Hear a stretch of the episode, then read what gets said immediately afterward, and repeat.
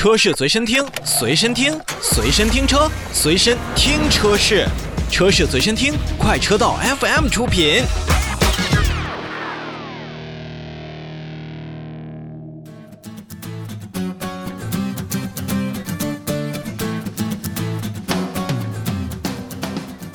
如果给您十万元买车，您会不会挑花眼？说实话，十万块钱的预算现在说多不多，说少不少，并且呢，在这个价位区间，大家基本上都会优先我们自主品牌做考虑。那同时呢，在这个价位当中，我们最有可能选择的，哎，也就是自主品牌的 SUV 车型。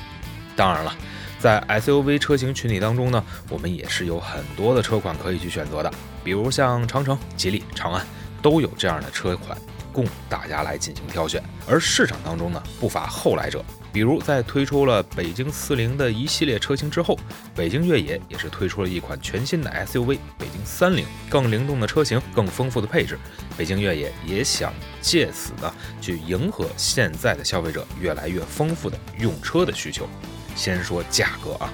北京越野的北京三菱分为三款车型，同时呢，也是使用了专属动画 IP 形象三只小狼来进行命名，分别是狼小美版、狼小奔版和狼小野版。那售价区间呢是十点五八万元至十二点五八万元。虽然呢是家族当中个头最小的一个产品，但是北京三菱却是北京越野首款拥有专属 IP 的车型。而三只小狼的推出，北京越野。还联合零食品牌三只松鼠完成了共同的新车发布，也显得更为生动，更容易被年轻人所接受。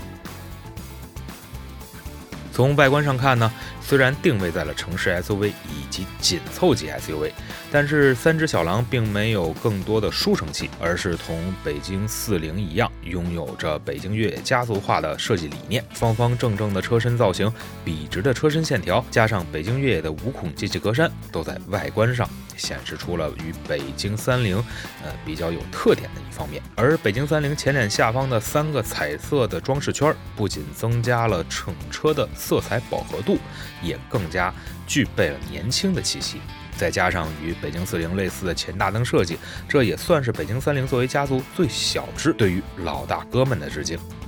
从整车的尺寸上看呢？北京三菱的长宽高分别为四千五百零五毫米、一千八百五十五毫米和一千七百一十毫米，轴距是两千六百七十五毫米。虽然在一些同为紧凑级 SUV 车型当中呢，并不是占据绝对的优势，但是两百一十五毫米的离地间隙以及二十二度的接近角和二十六度的离去角，能让北京三菱从一众紧凑级 SUV 当中脱颖而出，成为站得较高的那一个。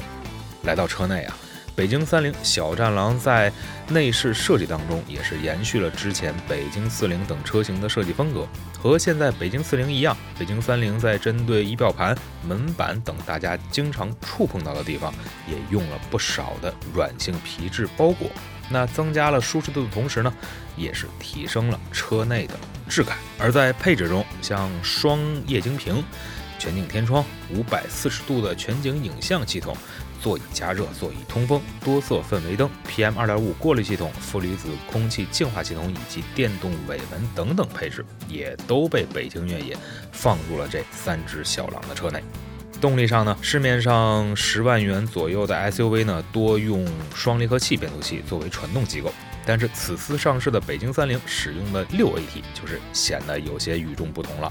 简单说说动力，北京三菱搭载了一款 1.5T 的发动机，最大功率是一百一十五千瓦，最大扭矩两百三十牛米。配合刚才所提到的六 AT 变速箱，虽然在传动效率和节油性上不如调教非常出色的双离合器变速器，但是在机械可靠性方面，AT 变速箱还是有一定优势的。